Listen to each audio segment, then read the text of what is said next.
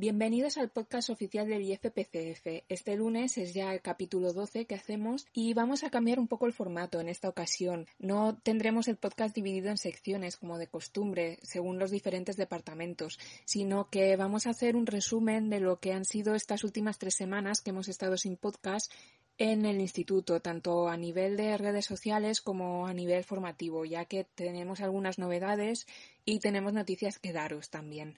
Así que vamos a ello. Lo primero que quería comentar es que tenemos dos cursos nuevos en una modalidad nueva, intensiva, planteados para lo que sería mm, el verano en España, ¿no? Que empezamos ahora. Pero realmente los podéis hacer desde cualquier lugar del mundo, siempre que tengáis esto, un ordenador con conexión a internet y que podáis seguir un curso en castellano. El primero de estos cursos es un intensivo de antropología forense que consta de 18 clases y que se va a impartir del 20 de julio al 13 de septiembre. Este curso tiene como objetivo acercar al alumnado de forma intensiva a las dimensiones científico-legales de la antropología dentro de lo que sería un contexto de ciencia forense, ¿no? Y es por ello que el curso está dividido en tres bloques. El primero de estos bloques es una introducción a la disciplina y su lugar en el contexto legal, ¿no? Como se ha comentado, sus atribuciones, sus límites y sus disciplinas asociadas y complementarias. Para poder hacer lo que sería un acercamiento a, a la osteología básica también y a los sistemas de identificación biológica y positiva Mostraremos en este curso las técnicas más habituales respecto a la caracterización sexual, la determinación de la edad en el momento de la muerte o la estimación de la estatura y de la complexión, entre otros marcadores. En el segundo bloque, lo que se realiza es una aproximación al perfil sanitario y a la tafonomía, donde determinaremos posibles enfermedades y traumas que pudo sufrir el individuo en vida y trataremos de extraer lo que sería información respecto a los procesos post-mortem también que han afectado a la inhumanación. Y el tercer bloque es un acercamiento a la balística aplicada a restos óseos, ¿no? Y, al contexto violento y su interpretación como tortura, por ejemplo, ejecución, homicidio o asesinato. Y así podremos cerrar este tercer bloque con el uso e importancia de la dentición también dentro del mundo forense. Estará compuesto, como he comentado al principio, por 18 clases que se impartirán por Google Meet de lunes a jueves de cada semana y tendréis a vuestra disposición tutorías, materiales por escrito y ejercicios, ¿no? Como sistema de evaluación. En caso de no poder asistir a alguna de estas clases, también comentaros que quedarán grabadas y a disposición del alumnado. Así que por tema de horario tampoco es problema si os realizáis desde otro lugar que no sea España. Y nada, sobre este curso, esto, recordaros que empezamos el lunes que viene, el lunes 20, 20 de julio, y, y que aún queda alguna plaza. Así que si necesitáis más información, nos podéis escribir o mediante la web www institutoforense.net o, mediante los medios de contacto o las redes sociales, ya lo sabéis. Esto por un lado, ¿no? Y el segundo intensivo que quería comentar es el de criminología y criminalística, que este empieza mm, hoy mismo, lunes 6 de julio, eh, lo que sería la primera tanda. Podéis volver a empezarlo en agosto o de aquí a dos semanas. Ya que, bueno, este curso Hacerlo completo serían cuatro semanas, pero lo hemos organizado de forma que podáis hacer en la mitad del curso también y que tengáis como una introducción a lo que serían las diferentes ciencias, ¿no? Así que podéis realizarlo en modalidad de dos semanas o modalidad de cuatro semanas. Y podríais empezarlo esto, o hoy mismo, incluso sin entre hoy y mañana, si nos escribís ya, o de aquí a dos lunes, o ya de cara a agosto. Para este curso el alumnado tendrá a su disposición la posibilidad de realizar tutorías también y seguimientos personalizados de las correcciones de los ejercicios que se plantean en el curso, ¿no? Y se dispondrá de un año tras la realización del curso para poder entregar estas prácticas y obtener así la acreditación de realización y superación del curso. Y os comento un poco lo que sería el contenido del curso. El curso está dividido en tres partes, una parte de antropología forense, otra parte de criminología y otra parte de lo que sería química y toxicología. Para la parte de antropología, lo que veremos sería básicamente el contenido del, intensivo que os he comentado hace nada. Pero en lugar de 18 clases, en esta ocasión son 6 masterclasses y bueno, están estos relacionadas con el papel de la antropología en el contexto legal, los sistemas de identificación biológica, tanto determinación del sexo, edad, estatura y complexión, como el perfil sanitario con enfermedades y traumas óseos y un acercamiento a la tafonomía y procesos post-mortem y, y luego lo que sería aproximación a la muerte violenta y contexto de armas de fuego. Así que como veis el contenido aunque pueda estar organizado un poco diferente, en definitiva es el mismo que el del intensivo anterior. Por lo que también, a modo de recomendación personal, no hagáis los dos intensivos, que también es una pregunta que nos han hecho en alguna ocasión. O hacéis uno o hacéis otro. La parte de criminología está compuesta por seis masterclasses independientes relacionadas con conceptos criminológicos que podemos encontrar el día a día. Tras hacer una introducción a la criminología general, profundizaremos en el diseño ambiental, el efecto CSI, que esto estaríamos hablando de un tema de producciones audiovisuales, el diseño inclusivo, las características e importancia de la cultura urbana y, por último, la representación de la psicopatía, sociopatía y psicosis en diversas producciones también. Comentaros también que lo que sería la parte de, criminología, estas seis masterclasses, las tenéis disponibles en nuestra web de forma individual también por si estáis interesados en alguna de estas clases en concreto. En unos minutos os explico bien esto. Pero vamos a continuar con este intensivo, primero para acabarlo, y, voy a la parte de toxicología y química forense. Esta parte está compuesta por 11 clases, es la parte más extensa, y lo que veremos es una introducción a la criminalística, adentrándonos en conceptos generales como podrían ser distinguir entre indicio, evidencia y prueba, o lo que sería conocer qué es una cadena de custodia. Y, después lo que hacemos es centrarnos en la química forense y su papel en una investigación criminal, así como la toxicología forense aplicada a los estudios médico-legales, los antecedentes históricos, las diferencias entre veneno y tóxico, las aplicaciones en autopsias o en sujetos vivos y bueno, lo que serían análisis toxicológicos. Y os digo nada, lo mismo que con el otro curso, todavía queda alguna plaza y para cualquier duda o consulta nos podéis dejar un comentario en redes sociales, un mensaje privado o contactarnos también en, en la página web o en el email formación institutoforense.es. También os voy a dejar también nuestro teléfono, que es algo que no solemos decir en el podcast, pero también tenemos teléfono de contacto gratuito, que es 900 802086. Y bien, en cuanto a lo que he introducido antes de las clases de criminología que se pueden realizar de forma individual, lo que hemos hecho es que a partir de hoy mismo, 6 de julio, tenéis disponibles tres nuevas masterclasses en el Departamento de Criminología y Psicología para su compra individual. Estas clases incluyen de forma concentrada gran parte del temario que impartimos en los diferentes cursos del departamento y tras la realización de cada clase se plantea un test o un ejercicio para poder certificar la aprobación de la clase, es decir, si la realizáis eh, os pueden servir a nivel curricular, ¿no? De igual manera que con los otros cursos y los intensivos tenéis al profesorado implicado disponible para tutorías online, resolver cualquier duda que os pueda surgir y para el asesoramiento también referente a la formación en estas disciplinas, ¿no? Y las tres clases que de momento tenemos en la web eh, son la masterclass de introducción a la criminología, que hace una especie de recorrido histórico breve para poder llegar a entender eh, qué es la criminología, dónde la podemos encontrar en nuestro día a día y hacia dónde va, ¿no? En un futuro es un poco ver qué es, qué aplicaciones tiene y por qué es necesaria y dónde, por ejemplo, podemos encontrar el trabajo de criminólogo. La segunda clase es la masterclass del efecto CSI, que esto hace referencia al rigor científico que podemos encontrar en las producciones audiovisuales. Si seguís el podcast desde hace un tiempo, es algo similar a, a la sección de cine y series que tenemos al final, que hago yo misma en base a vuestras preguntas ¿no? o demandas en relación con producciones.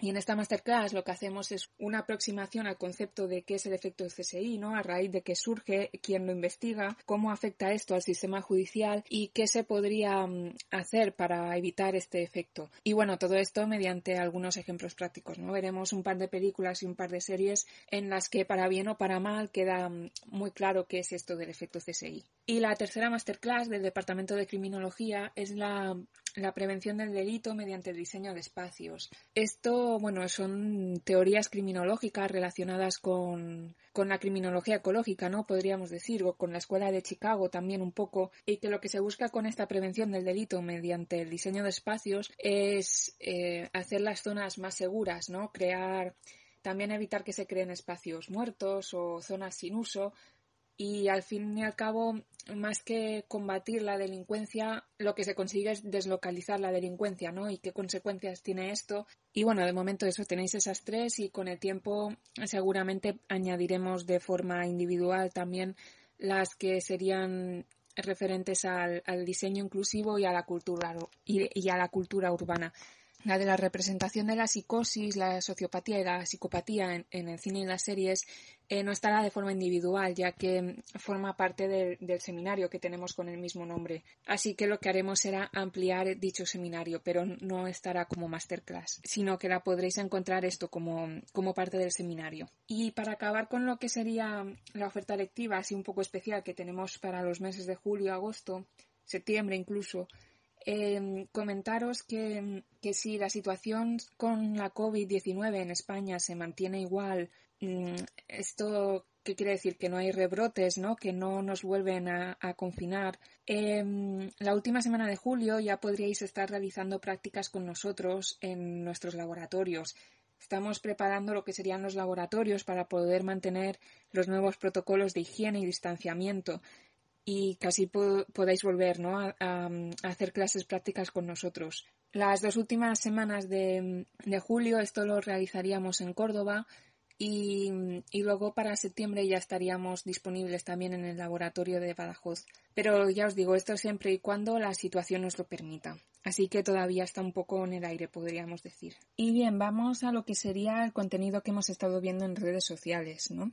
Comentaros antes de esto, bueno, un poco relacionado con esto, que el 24 de junio hicimos un encuentro online con la sede forense llamado Miércoles Antropológico vía GoToMeeting y este encuentro no lo pudimos dejar grabado, no está grabado ni publicado en ningún sitio, pero deciros que, próximamente haremos más encuentros de este tipo, así que estad atentos a nuestras redes sociales porque lo vamos avisando por ahí. Y bien, ahora sí, en cuanto al contenido, Estuvimos hablando por Instagram de la sínfisis pública, que bueno, os remito esto a que vayáis a ver la imagen como de costumbre, pero deciros así de forma muy resumida que la sínfisis pública lo que, lo que nos aporta de información es la identificación del sexo en función al ángulo de, de esta sínfisis y también nos puede dar una aproximación a la edad según el desgaste de esta sínfisis, ¿no? Cuanto más desgaste, más edad tendrá el individuo en cuestión. También, bueno, estuvimos hablando, esto forma también parte más de lo que sería la parte formativa. Pero bueno, em,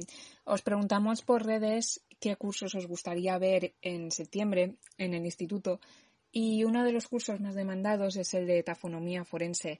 Em, deciros que estamos en ello.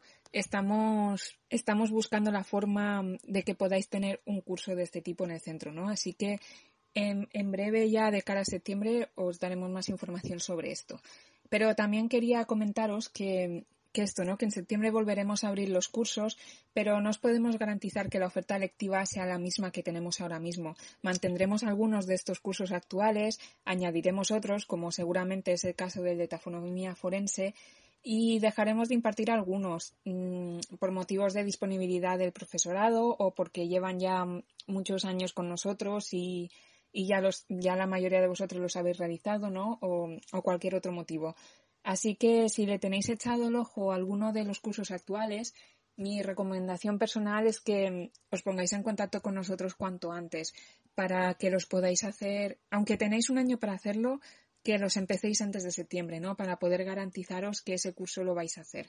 Y luego también, volviendo a lo del tema del contenido, estuvimos hablando de los retos virales, ¿no? Esta especie de sección que hemos creado en Instagram relacionada con los retos más peligrosos y a la vez más virales que se han podido encontrar en redes sociales en los últimos años, en especial en estos últimos meses, ¿no? Por el confinamiento que ha, ha habido como un subidón, por decirlo de algún modo, de retos en Internet. Y bueno, hace unas semanas ya os dimos unos tips por Instagram para evitar que los más pequeños imitaran estos retos ¿no? y, se, y se hicieran partícipes.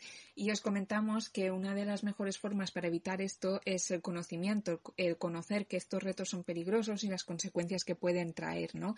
El dejar de ver este reto como algo divertido, como una broma y empezar a verlo como, como un acto que realmente es peligroso. Y, para ayudaros a, esto, vamos a ir viendo algunos de estos retos, comentando las consecuencias, tanto físicas como psicológicas, que, traen, ¿no? Y el primero de estos retos es el conocido como rompecráneos, un reto que se ha puesto de moda sobre todo a nivel de colegios y, y entre, entre niños, entre preadolescentes, Así que vamos a ver en qué consiste este reto y qué conlleva, ¿no? Como decíamos, pero para ello le voy a dar paso a mi compañero del Departamento de Antropología Forense, que seguro que os puede decir algo más interesante que yo al respecto.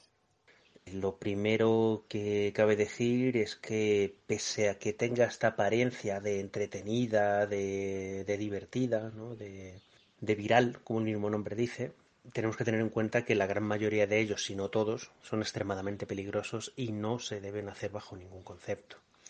Estamos hablando de que estás poniendo en juego la vida de ti mismo en, buena parte de los casos. Hablamos pues de los casos que de consumir agua hirviendo o de consumir eh, pastillas de lavavajillas como alimento.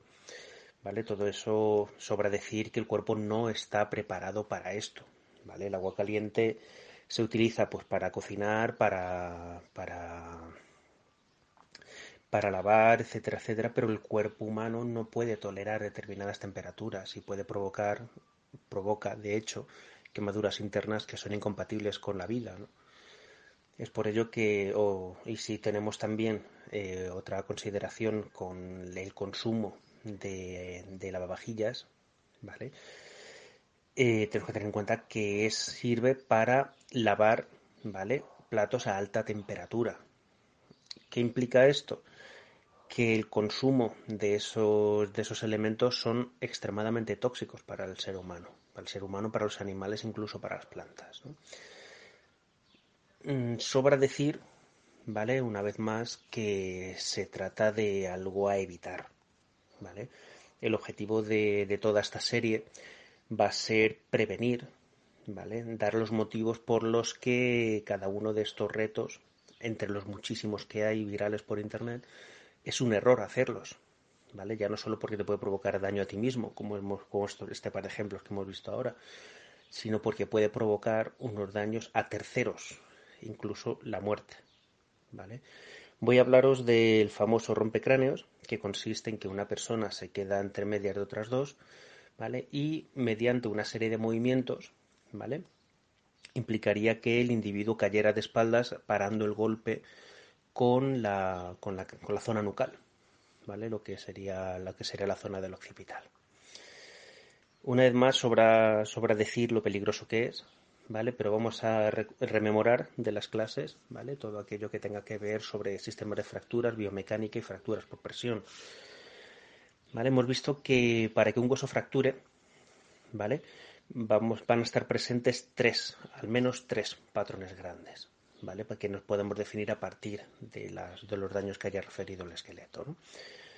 Por temporalidad, ¿vale? Si ha sido ante, peri y postmortem, evidentemente en este caso, si lo sobrevive sería antemortem, si muere a causa de ello sería perimortem, ¿vale? Pues esa herida se genera alrededor del momento de, la muerte. ¿vale? Puede ser no la, herida única. Vamos a ver también a agruparlos en función de la cantidad de daño que haya recibido este, este hueso en particular. Puede ser una fractura, puede ser una fisura, puede ser una discontinuidad del hueso, puede ser fractura conminuta, ¿vale? fractura múltiple, fractura compleja, fractura compuesta. ¿Vale? Entonces, y finalmente tendríamos que hablar sobre las fuerzas mecánicas que han sido aplicadas como resultado de, este, esta acción propiamente dicha. Hemos visto que fundamentalmente hay, eh, una serie de, fuerzas mecánicas, la fuerza de tracción que implicaría la elongación de un hueso, es decir, o porque una persona esté colgando de una, de una sección y progresivamente se vaya estirando el hueso hasta que éste se rompe ¿vale? Por ejemplo, una persona que tropiece y se queda colgando de un balcón, ¿vale? Finalmente el hueso se rompe y provoca la caída más las heridas por caída, ¿no? Por flexión, que implicaría que se doblara el hueso hasta la fractura, que implicaría que o bien una fuerza eh, actuara sobre la línea media del hueso provocando que se doblaran dos secciones, o bien todo lo contrario, que los dos extremos sean doblados hacia una dirección generando una curvatura, ¿vale? Y en el punto de confluencia de esas energías dentro de la curvatura, ¿vale? Va a provocar la fractura. Compresión, ¿vale? Que es, la, que es de las que más veces nos encontramos, ¿vale? Implicaría que la masa del, del hueso, ¿vale? Va, va, reduciendo de tamaño, manteniendo la misma, eh, la, la, masa se va a mantener igual, las dimensiones van a cambiar, De tal modo que, por ejemplo, eh, una caída en altura, Cae de pie el individuo, el hueso se comprime y llega a un punto en el que se llega a fracturar por la presión, generada por esta fuerza de compresión de la caída del peso más contra el golpe contra el suelo.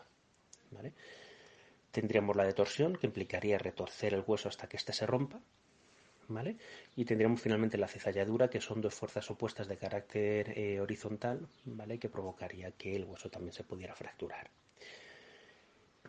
Pero claro, luego también tenemos que tener otra cosa en cuenta y es que en función eh, de, la cantidad de daño que haya podido recibir eh, el hueso en particular, ¿vale? Existen tres fases. Por un lado tenemos la frase de eh, una fase en la que el hueso absorbe el golpe y no, y no le ocurra absolutamente nada, ¿vale? Tenemos otra fase en la que absorbe el golpe y el hueso se deforma, sobre todo se realiza en individuos que están todavía en etapa de maduración.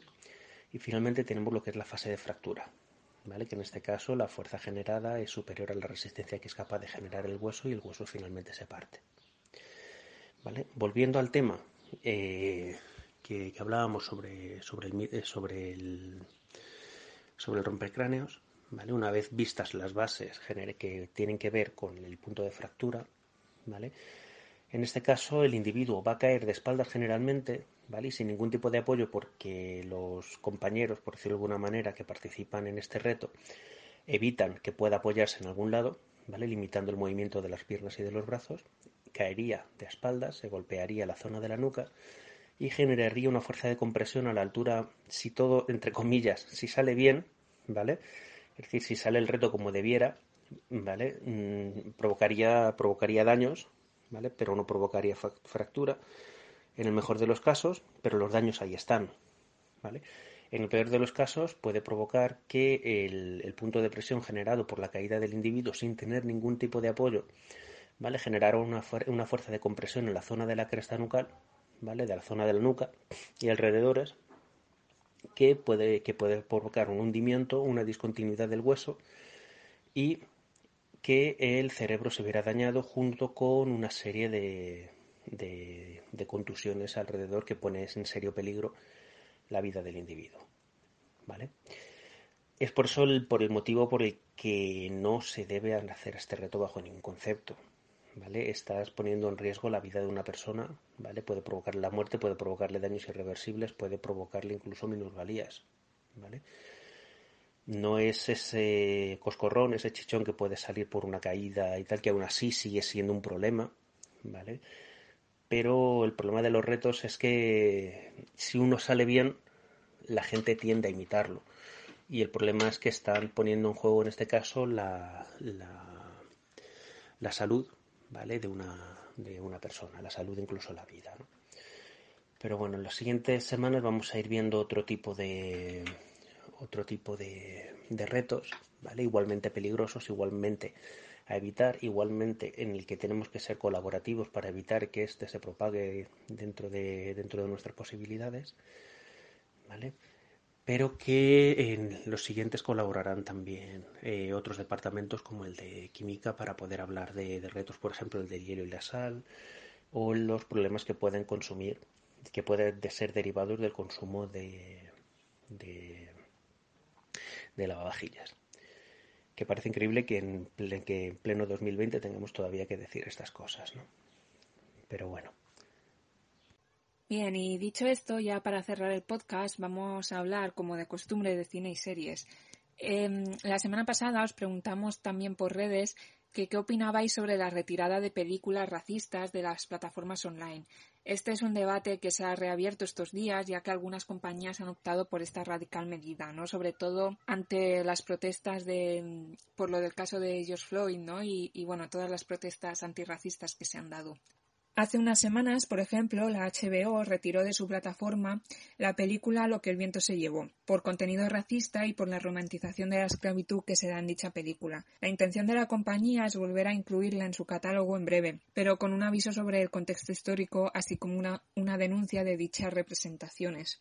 Pero este no es el único caso que hemos podido encontrar estos días, ¿no? Como decía, Disney, por otro lado, no ha incluido Canción del Sur en su plataforma de streaming, ya que mm, esta película podríamos decir que justificaba la esclavitud y la enseñaba como algo divertido y en general era una humillación hacia la población negra.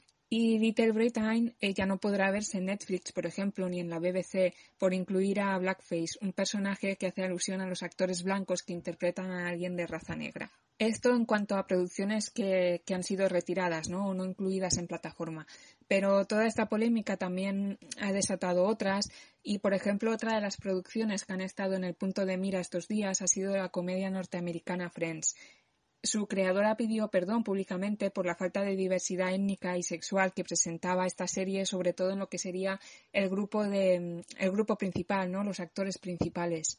Y esta declaración, además, eh, desencadenó una, una, aluvión de crítica entre los fans de la serie que son conscientes de este hecho, ¿no? Puede gustarte la serie, pero siendo consciente de que falta esta diversidad.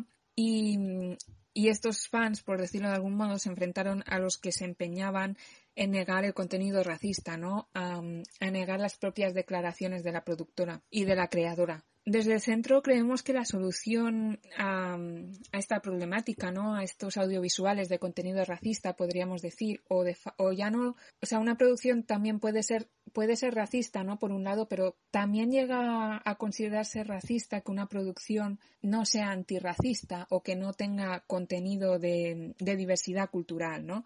Y desde el centro creemos que la solución no es la retirada de estos audiovisuales, sean del tipo que sean, sino que coincidimos con la mayoría de vosotros en que lo adecuado es añadir avisos sobre este contexto, ya que mm, realmente el kit de la cuestión recae en que no podemos cambiar el pasado, pero podemos analizarlo, comentarlo e intentar que el mundo mejore aprendiendo de estos errores del pasado, ¿no? Y eliminando, entre comillas, este pasado, censurando estas producciones que al fin y al cabo son una representación de este pasado, lo que estamos haciendo es no permitiendo este análisis ni el posterior aprendizaje.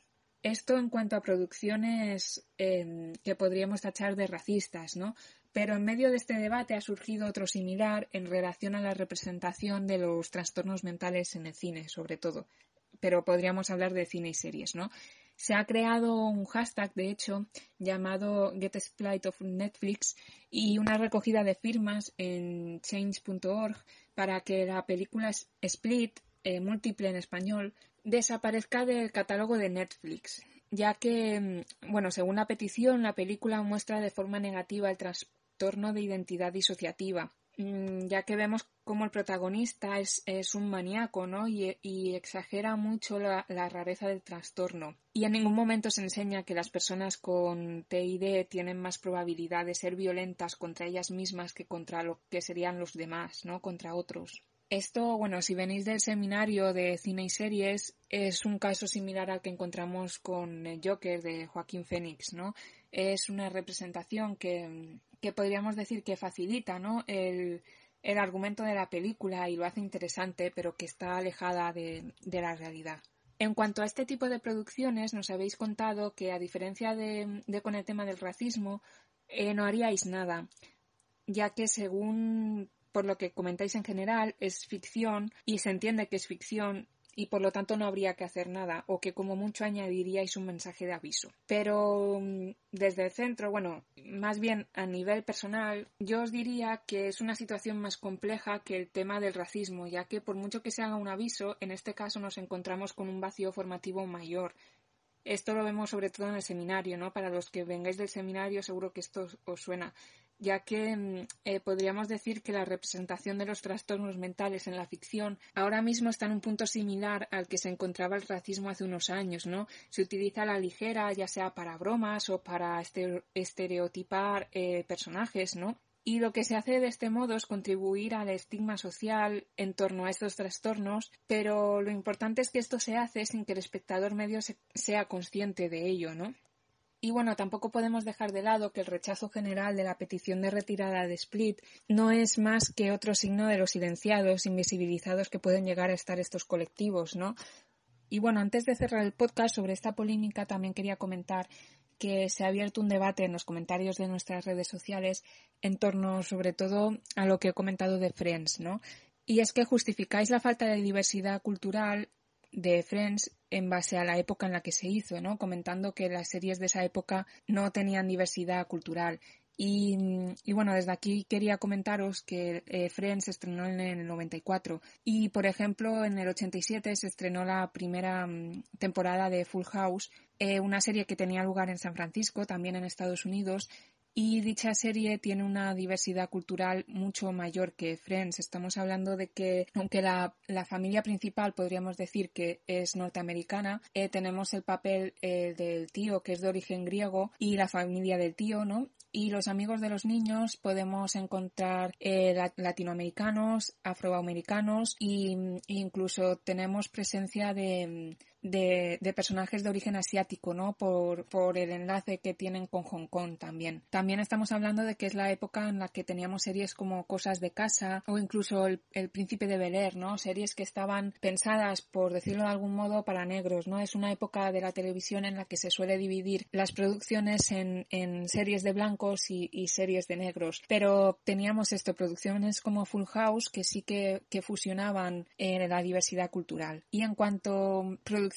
posteriores a Friends, en Friends acabó en 2004 y por ejemplo tenemos la primera emisión de, The Office siguiendo por el tema de sitcoms norteamericanas que es de es de marzo de, 2005 y esta serie bueno si la habéis visto lo tendréis muy claro eh, la diversidad cultural también es muy grande. Tenemos personajes afroamericanos eh, personajes indios mm, latinos y de forma no forzada no como podíamos ver en Friends. Así que que, bueno, más que la época es la producción, que es también en parte por lo que pedía perdón la productora, ¿no? Y que es cierto que, bueno, esto también lo comentabais en, comentarios, que por ejemplo en la última temporada se introduce el personaje de Charlie, la paleontóloga que, que bueno, que será pareja de Joey después de Ross, que bueno, es afroamericana, ¿no? Y anteriormente a esto teníamos eh, Julie em, de origen asiático. Pero son dos personajes que entraron un poco forzados, por decirlo de algún modo, en la serie y que no tuvieron continuidad, ¿no? Que son personajes que siguieron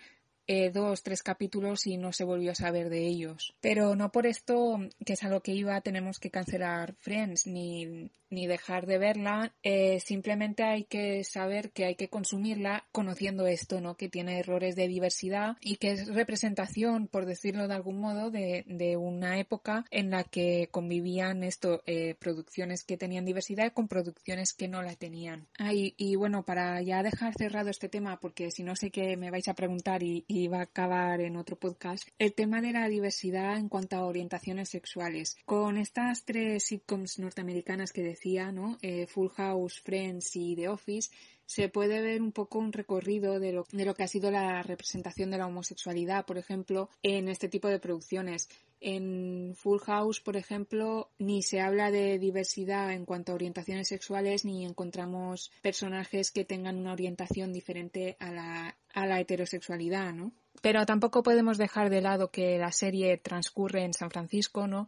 Y que los personajes principales tienen lo que podríamos decir una masculinidad no tóxica. Estamos hablando de que hacen el papel de padres solteros y se les puede apreciar esta, esta sensibilidad, ¿no? Y, y, por ejemplo, tenemos personajes en, en, los que esto se acentúa, como es el caso de, de Jessica Katsopolis, que podemos ver esta obsesión por el pelo, por, por el estar bien, ¿no? Por las cremas faciales y, y, bueno, un seguido de cosas que hacen que, que aunque eh, la diversidad de, de género o de, o de orientación sexual no esté representada como tal, tampoco es criticada y, con pequeños detalles es un poco aceptada, ¿no? Por decirlo de algún modo. Hay algún episodio incluso en el que alguno de los personajes tiene dudas sobre su género y esto es tratado con normalidad. Aunque, como he dicho, no sea una representación fuerte ni estén incluidos en la serie como personajes.